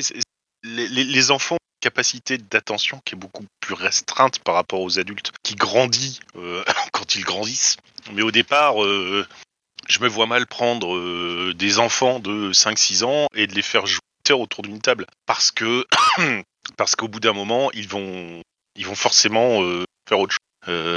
Alors oui, on peut faire une petite partie rapide d'une heure ensemble sur truc qui leur convient, euh, parce qu'ils connaissent tous euh, la patte patrouille, donc on va faire un truc sur la patte patrouille, et au bout d'une heure, ben, on va changer, on va faire un construction, soit jouer dehors, euh, soit faire autre chose. Donc voilà, c'est pas le truc. Et après, franchement, je vois pas l'intérêt en lui-même faire quelque chose.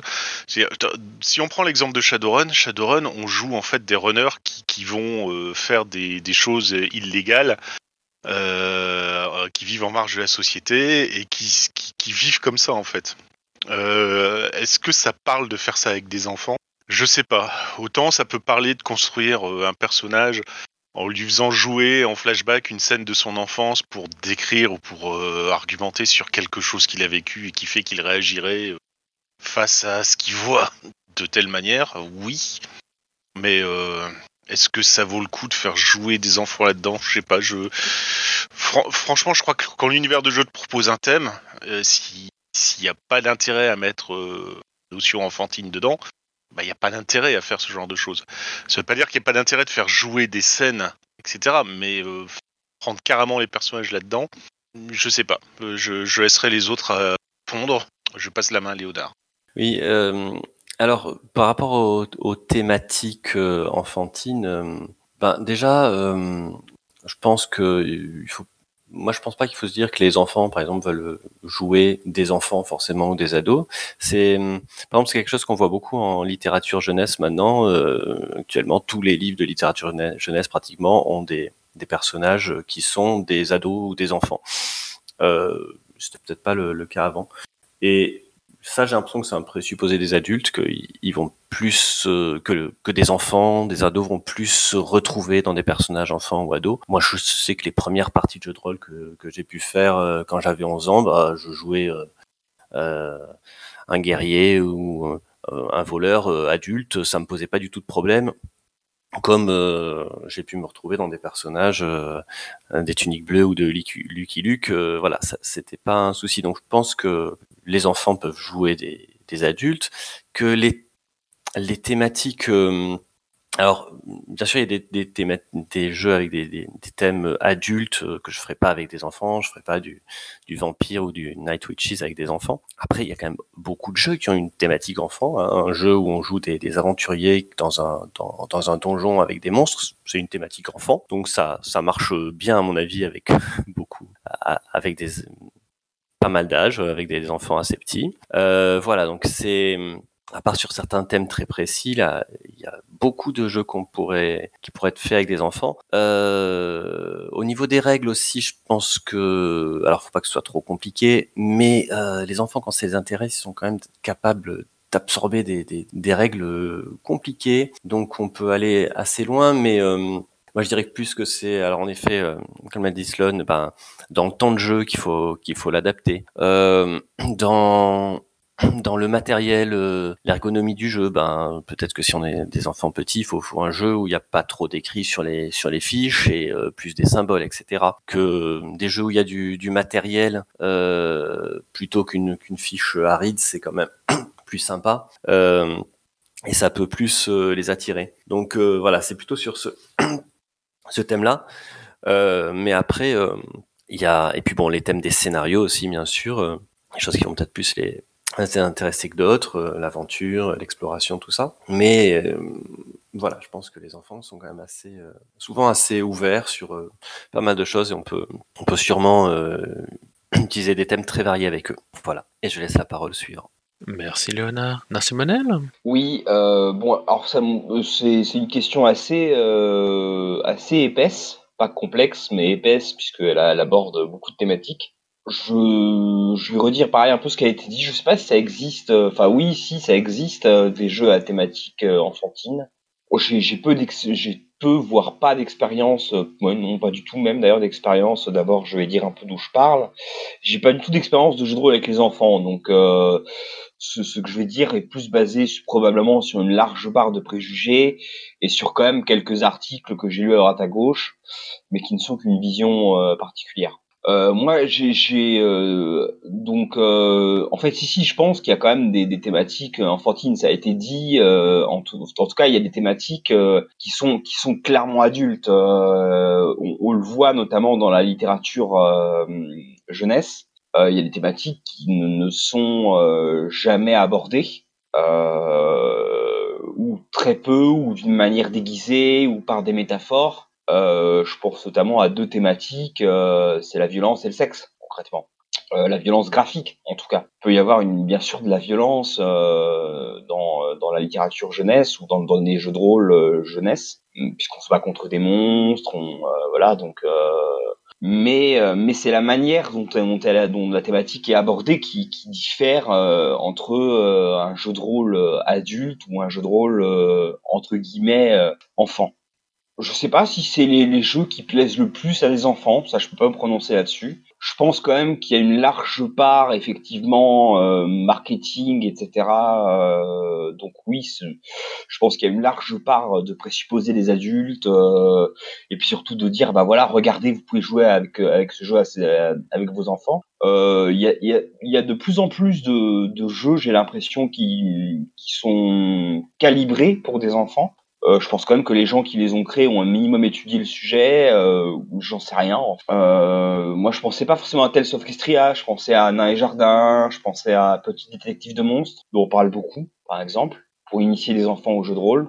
Euh, il y en a probablement plein d'autres, hein, mais euh, bon, voilà. Quels critères à réunir? Bah déjà, pour moi, contrairement à ce qui a été dit, je, je pense vraiment que le système doit être simple. Je pense que la fiche doit être simple. Je pense qu'on peut pas se permettre de faire des jeux à 45 euh, compétences euh, euh, en, en, termes d'attention, etc. Enfin, euh, voilà, le, le, système doit être simple, clairement pour moi. Et puis je pense qu'il faut que les, les que, le, le thème euh, le thème plaise aux enfants, qui, qui, qui, qui, qui, leur évoque quelque chose, comme ça a été dit par exemple par Cortex 13, une réflexion très pertinente d'ailleurs, qui a dit, je cite, il faut avoir un imaginaire commun avec les enfants pour leur parler. Je doute que le cyberpunk en fasse partie. Donc oui, il faut un imaginaire commun. Moi, par exemple, j'avais eu, euh, j'avais rencontré une personne qui avait euh, proposé un jeu de rôle, euh, une création personnelle sur le film Dragon, donc sur la saga Dragon, parce que c'est une saga maintenant. Donc ça évoquait quelque chose aux enfants. ils y ont joué avec avec des jouets. ils ont un, tout un imaginaire qui, s'étend par rapport à ça. Et, euh, et ça leur permet donc de se baser sur une euh, sur des références. Je pense que c'est c'est quand même important d'avoir des références imaginaires, euh, même quand on est adulte, quand on joue à un jeu de rôle, et que donc c'est c'est bien d'avoir des références imaginaires, non seulement en commun, mais des références imaginaires tout court aussi pour pouvoir euh, improviser, parce que finalement c'est c'est beaucoup ça hein, le jeu de rôle, que ce soit pour enfants ou pour adultes, c'est de l'improvisation. Donc euh, voilà, je dirais euh, quels critères à réunir? Un système relativement simple et euh, un, un, univers qui, qui leur parle en fait quoi, un univers qui, qui, qui, leur évoque quelque chose. Pas forcément un univers qu'ils connaissent par ailleurs, hein, mais un univers qui, qui, parle, euh, qui leur parle quoi. Euh, Qu'est-ce qu'un jeu de rôle pour enfants? Bah, J'ai un peu répondu. Euh, Est-ce que le concept est marketing? J'ai un peu répondu aussi. Voilà, moi je, je pense que pour répondre à la dernière question, c'est quand même très compliqué de, de, de, de tester euh, les, les, règles effectivement d'Anima, de Shadowrun, de Paloris. J'ai, euh, enfin, ce sont des exemples qui, euh, à mon sens, sont déjà complexes pour beaucoup d'adultes.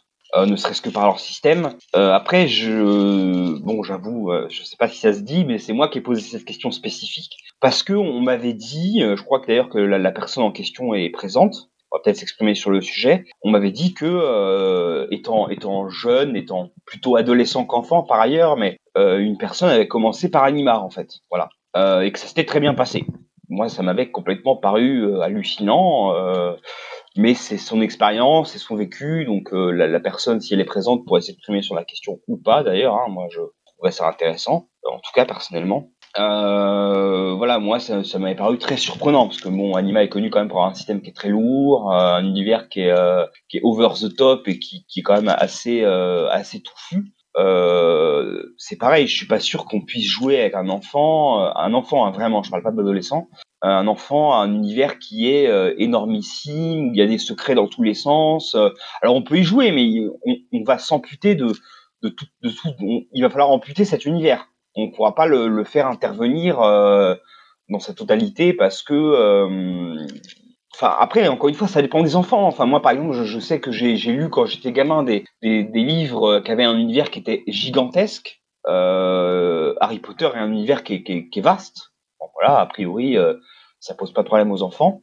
Bon, après, il y a des trucs qui sont plus, qui sont plus arides, quoi. Bon, je fais beaucoup de références au dehors du jeu de rôle, excusez-moi, hein, ce matin, mais euh, je pense au, à la trilogie, à la Croisée des Mondes ou au Royaume du Nord. Moi, je sais que quand j'étais môme, euh, c'était un livre pour enfants, hein, c'est un livre jeunesse. J'ai pas tout compris, quoi. Voilà, j'ai pas tout compris parce que ça aborde des thématiques, euh, des thématiques politiques, des thématiques religieuses. Euh, moi, le, le bouquin, hum, il y avait des moments où ça me passait un peu au-dessus, quoi. Il y avait, ça, ça apporte des thématiques euh, de physique quantique, euh, de, de, de philosophie. Euh, bon, c'est plus, c'est pareil. À la croisée des mondes, c'est plus ado, hein, quand même. Il faut bien, faut bien le dire. Mais même ado, je, je comprenais pas tout, quoi. Donc, euh, alors probablement, oui, qu'il y a des enfants qui sont plus brillants que d'autres. Tout le monde n'est pas, tout le monde n'est pas, euh, n'est pas égal, hein, euh, voilà. Et qu'il y a des enfants qui vont être capables de comprendre euh, à la croisée des mondes, qu'il y a des enfants qui, qui vont comprendre Anima, voilà. Bon, bon, moi je, je suis pas sûr que euh, ce soit une, une bonne idée. Euh, après, euh, voilà, enfin bon, je, voilà, j'ai à peu près fait le tour de, de ce que je voulais dire. Merci, Narcimonel Kanjar. Je voulais dire donc que les jeux à thématique en- enfantine, c'est pas forcément quelque chose qui puisse être défini de façon exhaustive euh, à l'avance. Euh, ça a été dit euh, avant. ce qui me semble important, moi, c'est de trouver des thématiques communes. Mais dans le fond, euh, c'est aussi vrai avec les adultes qu'avec les enfants. Ça, ça change euh, pas grand-chose si on essaie de, proposer un, jeu dans une ambiance totalement différente de ce que connaissent les, autres joueurs, on aura du mal à aboutir à quelque chose d'efficace, quel que soit l'âge. En revanche, ce que je trouve euh, souvent important euh, dans les thématiques qui vont être proposées, c'est souvent celle que l'adulte va choisir. Euh, dans le cas où c'est un adulte qui fait jouer des enfants, Euh, il y a souvent des thématiques bah, qu'on n'a pas envie d'aborder avec les enfants. Alors ça peut être euh, Simplement, on ne peut pas aborder les choses qui sont vraiment, euh, vraiment graves, tout ce qui va tourner autour des, des, des violences sexuelles, de la torture, du meurtre, des, des choses très dures desquelles on veut essayer de préserver les enfants. Mais il peut y avoir aussi une sorte de dimension éducative, c'est-à-dire qu'on veut, on peut aussi euh, préférer jouer avec les enfants à des jeux qui vont favoriser des approches qui sont pacifiques, qui sont, euh, qui sont inclusives et ces choses-là. Et c'est pas le jeu en lui-même qui va qui va pouvoir dire bah voilà ça c'est pour les enfants ça ça l'est pas c'est c'est l'adulte euh, entre guillemets éducateur qui est avec eux qui va pouvoir le définir voilà pour moi Merci Kanjar. Yukiko Eh oui, bonjour à tous. Euh, du coup, ouais, sur cette question de euh, les jeux à thématique enfantine, euh, donc euh, tel Kestria, etc. Euh, donc oui, en fait, très clairement, il y a des jeux qui sont euh, designés pour des enfants. Donc quand on dit enfant, c'est vraiment, enfin, thématique enfantine. donc en- l'en- l'enfance, vraiment, c'est avant l'adolescence, donc avant, avant 10 ans, en fait, avant 10-11 ans, quoi. Euh, effectivement, il y a des jeux qui sont, euh, qui sont beaucoup plus designés, on les a cités, hein, euh, que ce soit Détective de petits monstres et autres, parce que c'est des jeux qui, dans leur, dans leur création, dans leur game design, ont été pensés pour jouer avec des enfants. Aujourd'hui, vous laissez entre les mains d'enfants qui ont fait quelques parties de, de le, livre. Je parle d'enfants qui, savent lire, hein, donc entre euh, 7, 7, 8 ans eh ben, ils vont pouvoir y jouer parce que le, livre est, euh, est écrit avec une, jolie police euh, qui, est facile à lire, il n'y a pas forcément des gros textes, etc. Donc ça, tout ça, c'est assez facile en fait à, prendre en main. Pareil pour Détective de petits monstres. Le livre en lui-même est un objet qui, euh, est là pour rassembler des, objectifs sur les, les monstres à chasser, comment on les chasse, euh, qu'est-ce qu'on y fait? Et puis l'objectif final du jeu, c'est pas de tuer les monstres, euh, c'est de les euh, capturer dans des, dans des petites boîtes en verre et puis ensuite de les relâcher sous la forme de, monstres plus, plus bénéfiques. voilà, effectivement, en fait, comme, comme a dit Kanja, ça va souvent être des objectifs très pacifiques. Il n'y aura pas de violence, il n'y aura pas de meurtre et autres. Voilà. Par contre, dès qu'on tombe dans l'adolescence, ici, il n'y a pas de, de limite vraiment, à part la, complexité que peuvent s'en faire les, les, gens au jeu. C'est pour ça que bah, voilà, Donjon Dragon, Cthulhu, Warhammer et autres vampires qui ont été cités déjà étaient déjà joués au, collège. Euh, ils sont déjà joués en fait au collège euh, par, par, des jeunes, euh, par des jeunes, parce que c'est des univers dont ils ont envie d'explorer, parce que c'est des, des, thématiques un peu plus matures, et ils, vont, ils vont y commencer à, y jouer, etc. Et pour le coup, moi effectivement quand j'étais quand j'étais petite, donc c'est vers 14 ans, 13-14 ans, me semble, j'étais encore au collège, euh, j'ai commencé à jouer à Anima, comme, euh, comme le, le, disait Narcy. Et la manière dont on a commencé à jouer à Anima, bah, c'est simple, c'est. Euh, donc sans le savoir, j'ai utilisé une technique d'éduc pop qu'on appelle l'arpentage, qui est le fait de, de séparer en plusieurs sections son livre et de le répartir entre les, différentes personnes. Donc Anima, c'est un, jeu avec des, archétypes très forts, donc autour de magie, autour de, différents aspects.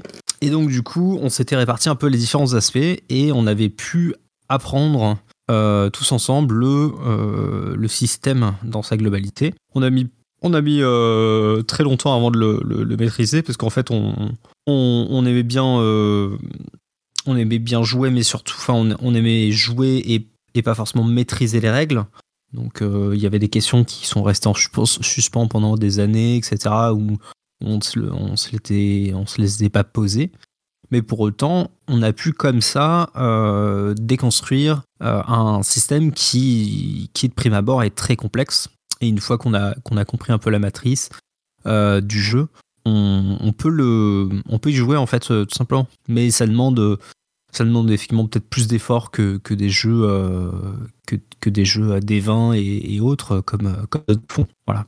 Et ça sera tout pour moi. Merci. Merci Yukiko. John Oui, juste quelques petits points que j'aimerais rajouter. Euh, J'écoute plein de gens qui parlent de leurs livres favoris, leurs séries favorites, euh, les bons souvenirs qu'ils ont euh, de leurs expériences. Et quasiment à chaque fois que des adultes reparlent de leurs souvenirs de, bah, de ce qui les a marqués quand ils étaient gamins, c'était des, des séries, des films, des BD, des mangas, des comics, des jeux où on les prenait pas pour des enfants. Euh, et du coup, je me dis que alors, les jeux à thématique enfantine, je suis pas sûr que ce soit vraiment ceux qui plaisent le plus euh, aux enfants. Euh, je pense que ça nous fait du bien à nous, en tant qu'adultes, de se replonger dans un monde un peu plus enfantin et de euh, ouais, un petit côté nostalgique, mélancolique, euh, de c'était quand même chouette à l'époque. Et ça nous plaît bien. Euh, ensuite, euh, je pense qu'il faut vraiment ne pas prendre des, des enfants pour euh, des trop petits enfants euh, et, toujours essayer de les tirer vers le haut avec euh, les thèmes qui vont être abordés. Et les, les contes populaires, par exemple, eh ben, ils, marchent depuis des siècles bah, parce que les mômes, euh, ils prennent cher, quoi. J'aimerais pas être euh, Hansel ou Gretel, j'aimerais pas être euh, Blanche-Neige qui a 12 ans et abandonnée dans la forêt par le chasseur et sa mère qui, sa belle-mère qui la vire. Et, effectivement, on est face à des, situations qui peuvent être extrêmement compliquées. Et jouer avec des enfants, ben ouais, on va, on peut très bien leur dire qu'ils ont des, choses à faire, qui peuvent être dures, qui vont nécessiter peut-être de se bagarrer un petit peu, comme euh, il le voit dans plein de séries. Hein. Les super-héros, ils se battent tout le temps. Euh, et, mais effectivement, la, la violence, elle s'arrête à euh, j'assomme quelqu'un. Quoi. Ça peut, ça peut être tout à fait, tout à fait ça. Et aller protéger les, les animaux de la forêt qui, qui se font braconner, eh ben, à mon avis, c'est un thème qui irait sans aucun problème avec des enfants. Je mettrais deux limites, euh, mais je suis en train d'empiéter un peu sur la suite. C'est la durée des parties et puis les règles aussi hein, que je simplifierais euh, pour que ben, on puisse euh, plus se raconter une histoire que, que devoir tout le temps revenir à, à des règles. les règles c'est chouette, le hasard c'est bien, le côté ludique c'est très bien. Par contre, pas, pas un truc trop complexe pour que on puisse se, l'approprier vite et puis facilement et, laisser la part belle à, l'imaginaire qui me semble aussi être extrêmement important. Et j'en ai terminé. Merci John. Merci. Oui, pardonnez-moi, je, je refais une intervention par rapport à ce que disait euh, John et aussi par rapport à ce que disait l'intervenant précédent. Euh, non, j'oublie le nom, navré. Moi, je comprends et quelque part, je trouve presque ça légitime en fait qu'on essaye de protéger les enfants de certaines thématiques. Euh, c'est peut-être Kanjar, je crois, mais je suis pas sûr. Euh, je, trouve ça, euh, je trouve ça légitime euh, et, je, je, je, comprends ça en fait, qu'on essaie de, de, les protéger de, de certains aspects. c'est intéressant effectivement d'aborder des thématiques dures avec les enfants, mais encore une fois, c'est un terrain qui est miné. c'est un terrain qui est miné, c'est un terrain sur lequel on peut s'aventurer, mais faut, faut, faut savoir où on met les pieds et faut pas les mettre dans la gueule, quoi, concrètement, pour reprendre phrase de Braddock. Euh, donc euh, voilà, c'est-à-dire que, enfin, je, je, pense même pas à des thématiques euh, comme celles que j'avais abordées, comme la violence ou le sexe, mais je pense notamment au deuil, par exemple. je trouve que c'est important d'aborder le, deuil avec avec les enfants parce qu'ils ils peuvent y être confrontés complètement. Hein, enfin, personnellement, moi, j'ai été confronté au deuil de, de mes grands-parents quand j'étais quand j'étais enfant on m'a euh, on m'a plus ou moins raconté les salades, on m'a plus ou moins euh, on m'a plus ou moins enfin les salades, pardon, excusez-moi, je, je veux pas voilà, on m'a bon, j'ai dépassé le, le cadre, hein, bien vrai. Mais enfin voilà, on, on, a plutôt éludé le sujet où on m'a raconté des salades, dans mon souvenir quoi. Euh, bon, je, à l'inverse, moi j'ai vu des, des, dessins animés, des dessins animés, euh, euh, des dessins animés qui abordaient des thématiques dures, vraiment en fait, et qu'il faisait euh, très bien, à mon sens. Euh, sur la thématique du deuil, justement, j'avais vu un, excellent dessin animé. C'était euh, une dernière version du Petit Prince qui, abordait ça d'une manière sublime, quoi. Je crois que là-haut aborde le deuil aussi, mais bon, c'est plus sur une sur une deuxième lecture. Enfin non, non, c'est clair parce que sa femme est morte. Donc voilà. Pas navré parce qu'on n'a pas vu là-haut, mais voilà. donc bon voilà et puis pourtant ça passe quoi. Enfin je, effectivement les enfants sont pas traumatisés euh, bon voilà. Après euh, après voilà je, pense quand même qu'il faut il faut vraiment faire euh, faire ça subtilement. Et il, faut il faut ça reste quand même interminé. J'ai intervenu après John parce que je pensais que typiquement John a parlé des contes populaires. Les contes populaires ils sont quand même énormément édulcorés par exemple quoi parce qu'en fait c'est des trucs d'une violence extrême quoi.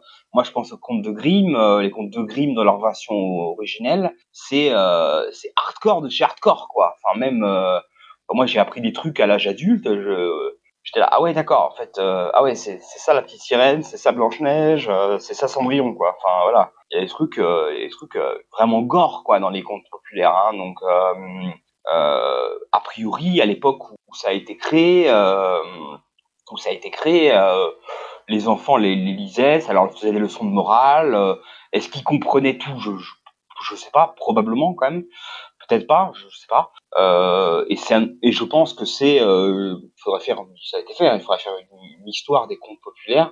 Euh, je pense que ça a principalement été édulcoré à notre époque et notamment à travers Disney, qui a qui a édulcoré tout ça, qui a mis des qui a mis des paillettes dans tous les sens et que et qui, qui en a fait des belles petites histoires, euh, des belles petites histoires qui sont parfois plus ou moins dures, hein, mais euh, voilà où on ne meurt, on ne meurt pas vraiment. Dans les dessins animés, la mort est très rare, par exemple, même la mort des méchants. Hein, euh, alors on, le voit, hein, enfin on voit des scènes de mort, mais c'est pas, ça va pas très très loin, quoi. Voilà, la, mort se passe souvent hors champ. Enfin bon, voilà, il y a donc je, je je pense que c'est bien de protéger les enfants. Par contre, je pense effectivement que euh, il faut pas sombrer dans l'écueil inverse, c'est-à-dire de les surprotéger, de les overprotéger. Euh, les enfants sont quand même capables de comprendre euh, énormément de choses. Enfin, moi, j'ai été, euh, été animateur. euh, je que le fait de, de, de, de prendre les enfants pour des crétins ou pour, pour des débiles est extrêmement dommageable. Quoi.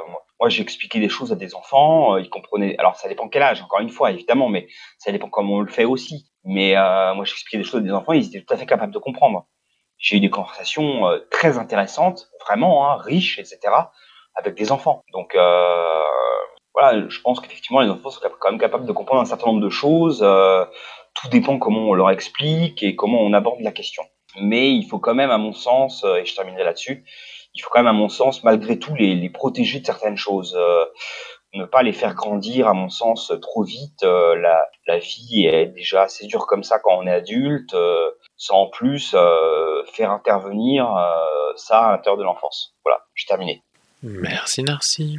Bah, du coup, on va passer à la question suivante alors. Question suivante. Jouer avec des enfants, les pièges à éviter, pour l'interrogation. Être MJ avec des enfants, est-ce que cela oblige à une éthique différente qu'avec des adultes, pour l'interrogation? Et si oui, laquelle? Peut-on par exemple faire jouer un scénario où on doit être gentil, se retourne contre les PJ, pour l'interrogation Proposer un scénario où la violence est la meilleure solution, etc. etc. Et quid du fait d'être joueur pour un MJ enfant? Clun Ah, Ça va être un peu de redite, mais bon, jouer avec des enfants, les pièges à éviter, c'est prendre le même temps de jeu qu'avec des adultes, parce que des enfants, ça se concentre moins longtemps. Ça peut être tout aussi concentré que des adultes, mais nettement moins longtemps, donc euh, faire des choses courtes, différentes, bah oui, parce qu'on va pas aborder tout et n'importe quoi avec des enfants, quoi. on va pas jouer du culte avec des enfants, on va pas euh, les balancer dans du Warhammer 40 000 comme ça, direct. Non, euh, on peut faire des trucs genre euh, Seigneur des Anneaux, quoi que ce soit. mais Voilà, euh, il y a quand même un- des notions, je pense. euh, on va pas mettre des dilemmes moraux sur des enfants. Euh, certaines choses, mais ça va pas être euh, est-ce que je dois tuer A pour que B vive ou l'inverse. Chose, je vois vraiment pas. Autant ça peut être intéressant avec des ados, autant avec des enfants, je vois vraiment pas trop l'intérêt. Et si on a un MJ enfant, le mieux pour si on est adulte joueur, c'est de le, le mettre en confiance, de lui préciser éventuellement que bah, si- s'il veut faire ça, c'est telle règle qu'il faut appliquer, ce genre de choses, euh, ou faire en sorte qu'il se sente le plus euh, euh, libre possible et à l'aise dans, dans la maîtrise, parce que euh, bah, c'est quand même assez euh, intimidant, encore plus pour un enfant, d'être face à des adultes et de les, les diriger et de les faire jouer. Voilà, j'avais à dire. Merci Clun. Narcy Oui, alors j'apporte juste euh, très rapidement une, euh, un aspect de la question. Euh, être joueur pour un MJ enfant, euh, personnellement, moi, ça m'intéresse pas. Voilà. C'est d'une violence extrême hein, par rapport à tout ce que je disais avant. Euh, c'est une expérience que je testerai peut-être un jour. Mais a priori, mes attentes et ce que je recherche en jeu de rôle, je doute fort que ça me soit fourni par un MJ enfant. Mais c'est une possibilité, hein, donc peut-être que c'est trop violent de dire ça, mais euh, a priori, c'est pas pas un aspect qui m'intéresse particulièrement. J'ai terminé. Euh, je passe la parole à John. Euh, je vais redire des choses qui ont déjà été dites, mais qui me paraissent importantes. C'est le côté, effectivement, euh, on, propose une activité à des enfants, eh ben, elle doit avoir une quelconque valeur ajoutée. Et du coup, on peut rajouter un petit peu d'éducatif et puis de, valeur dans ce qu'on dans ce qu'on va apporter. Et le scénario, la façon de le gérer et des solutions euh, proposées, eh ben, euh, à mon avis, euh, elles doivent amener un cadre à l'enfant et puis lui permettre de découvrir que bah oui, on peut gérer les, si- les situations de telle ou telle manière et que c'est pas plus mal. Ne pas se laisser emporter par ses émotions, réfléchir, dialoguer, échanger, euh, proposer un truc, euh, ne pas aller euh, vers la solution de facilité, la violence, mais essayer d'amener quelque chose de différent, ça me paraît intéressant. Être joueur pour un MJ enfant, euh, pourquoi pas Euh, Alors moi, la première fois où j'étais MJ, c'était j'étais ado, donc je triche un petit peu, mais c'était pour mon père euh, qui me disait mais c'est quoi ton jeu là C'est quoi les jeux de rôle Explique-nous. Et je dis ben le plus simple ce serait peut-être que qu'on joue pour que tu comprennes. Et du coup, je lui ai fait une partie solo de l'appel de Cthulhu parce que c'était ça que, auquel on jouait à cette époque. Euh, voilà, ce, n'était pas forcément une réussite, ni pour lui ni pour moi, euh, mais il m'a laissé jouer. Donc euh, j'ai quand même gagné un truc. Le, je pense que quand on est joueur sur une partie comme ça, eh ben, en fait, on va devenir un petit peu co-MJ.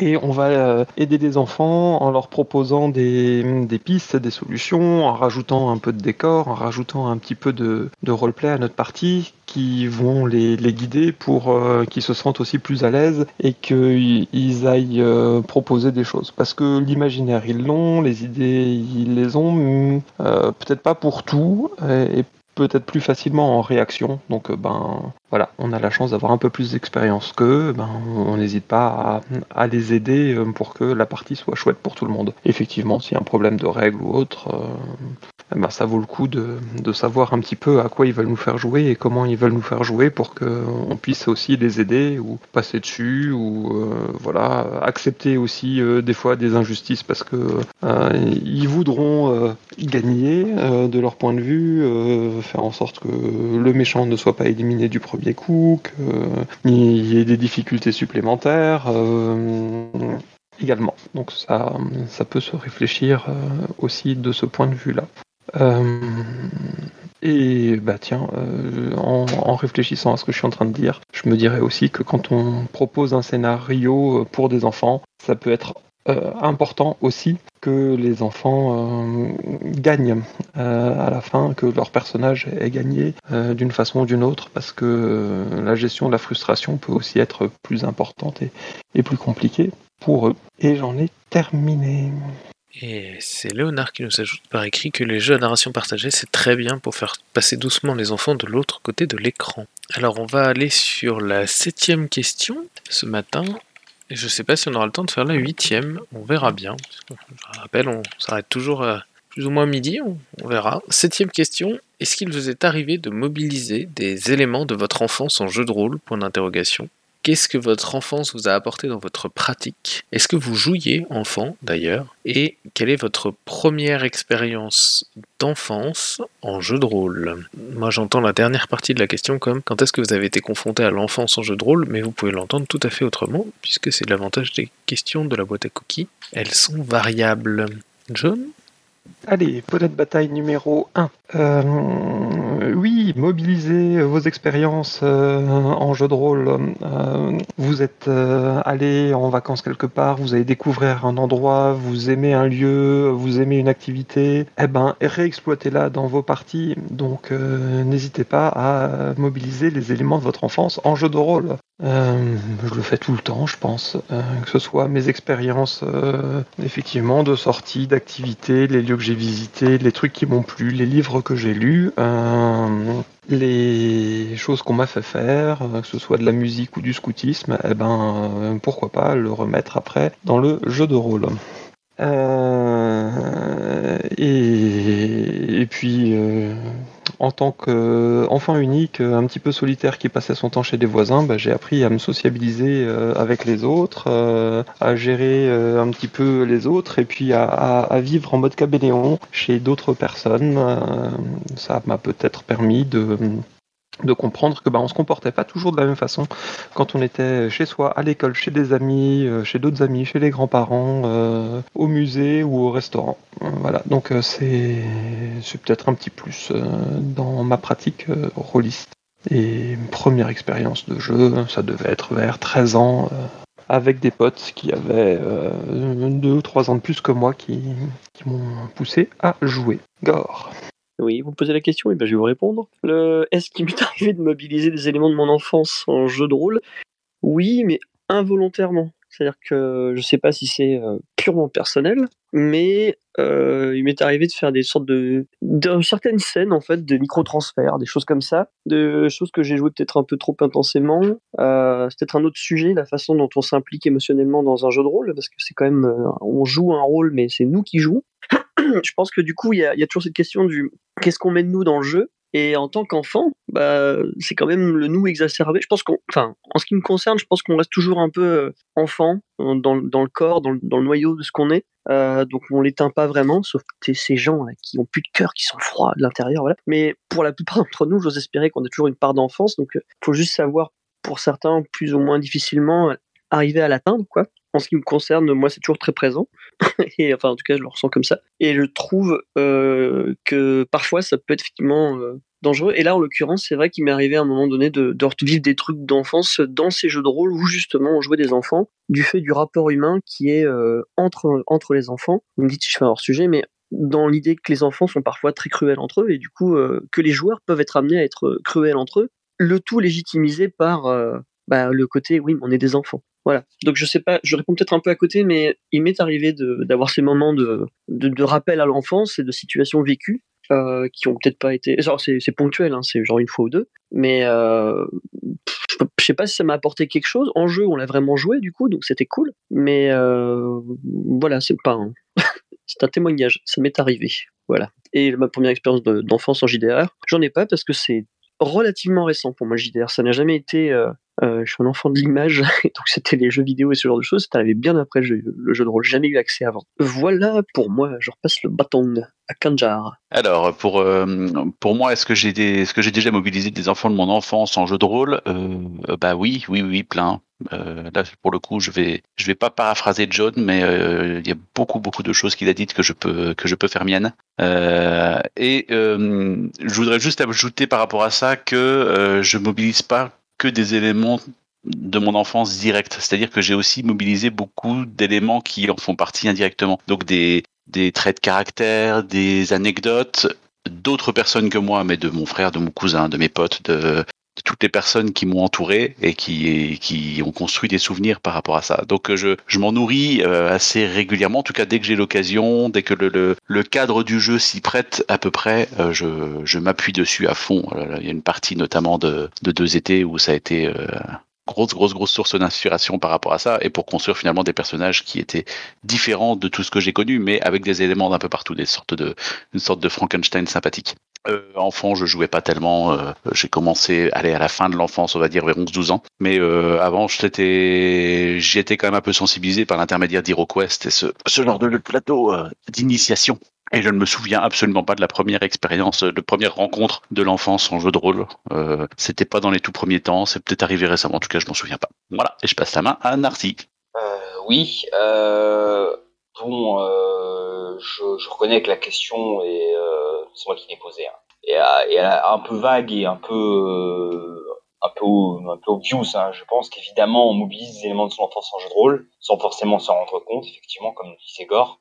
Moi, je, je, bah déjà, je pense que oui, ça, ça impacte, euh, ça impacte mes émotions. De fait, euh, il y a probablement des scènes, qui me rappellent des choses, euh, notamment euh, pour rentrer un peu dans le personnel, l'exclusion est une thématique qui me touche, qui me touche toujours énormément. Euh, de manière générale, l'exclusion. euh, après, bon, ça a impacté toute ma vie, hein, forcément. Donc, euh, depuis, moi, j'ai toujours été intéressé par euh, par les marges, par la marge. Donc, souvent, euh, je crée des personnages qui sont euh, relativement marginaux.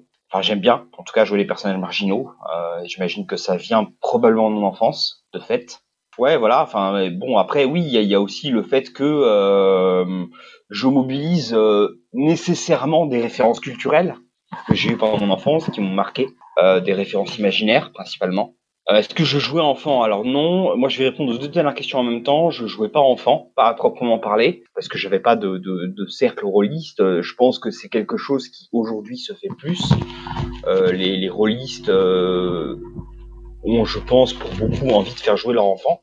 Euh, pas forcément, hein, c'est pas une nécessité, mais euh, bon voilà. Donc, euh, je vois plus d'enfants qui, qui, je pense qu'il y a plus d'enfants qui jouent aujourd'hui au jeu de rôle que à l'époque où moi j'étais enfant, en tout cas clairement. Euh, bon, j'étais un peu, j'étais un peu isolé, donc je sais pas si ça existait ou pas. C'est pour ça que j'avais posé cette question.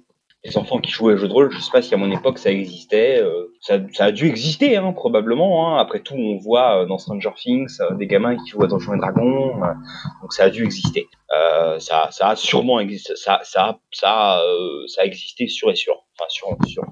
Mon première expérience enfance en JDR, c'était l'œil noir, moi personnellement. Je suis, je suis tombé à, je sais plus, 7, 8 ans, 9 ans, je sais plus, sur des bouquins de l'œil noir à la ludothèque que personne n'empruntait. Et, euh, et donc je les ai lus. Je les ai lus. euh, et puis il y a- aussi, euh, pour moi, c'est une forme de jeu de rôle clairement, hein, il y a un système, il y a un univers, etc. Et je pense que ça, euh, c'est surprenant que ça n'a pas été abordé, mais euh, c'était clairement le livre dont vous êtes le héros, en fait. Ça, moi, j'en ai fait plein quand j'étais môme, quoi. Vraiment, ça a été, euh, ça a été l'une des bases qui, qui m'a inspiré pour faire des jeux de rôle plus tard, ça c'est sûr. Pense. Euh, donc ça, j'en ai, fait plein, plein, plein. Moi, j'étais fan de ces trucs-là. Euh, comme j'étais très seul, euh, ça me permettait de, faire des activités à la fois ludiques, mais, mais seul. Enfin, voilà. Et clairement, il y avait beaucoup d'éléments du jeu de rôle qui étaient déjà présents dans, les livres dont vous êtes le héros. Donc voilà. Les livres-jeux aussi. Alors les livres-jeux un peu moins quand même, parce que bon les livres-jeux c'est voilà, mais vraiment les livres dont vous êtes le héros. Pour moi c'était ma première expérience enfance en JDR et les livres de l'histoire dont je parle, c'était des livres dont vous êtes le héros. Voilà, j'ai terminé. Merci, merci Monel. On nous signale euh, par écrit que, eh bien, y a plusieurs personnes qui ont aussi commencé par des livres dont vous êtes le héros. C'était là leur première expérience d'enfance, de jeu de rôle. Alors, il est 11h56, ce qui veut dire qu'on n'a vraiment pas le temps de traiter la question euh, 8. Elle serait trop longue. Juste pour teaser, euh, elle traitait d'adolescence, parce que du coup, c'est, je trouvais ça intéressant de finir la question sur l'enfance par une question sur l'adolescence. Qu'est-ce que c'est euh, l'adolescence dans le jeu de rôle? Comment on joue un adolescent? Comment on joue avec des adolescents, etc. Donc tant pis, on la gardera pour un prochain melting pot, hum, ou peut-être pour un autre sujet sur l'adolescence, à voir. En tout cas, euh, merci. Merci à toutes celles et à tous ceux qui sont venus participer ce matin. Merci à toutes celles et tous ceux qui ont écrit aussi dans le chat et qui ont euh, su ce matin encore nous ravir de nombreux messages et de nombreux, de nombreux gifs dans tous les sens. Et puis, bah, en fait, je vais juste me contenter de vous souhaiter une très bonne semaine à toutes et à tous. Et puis, bah, on se donne juste rendez-vous la semaine prochaine.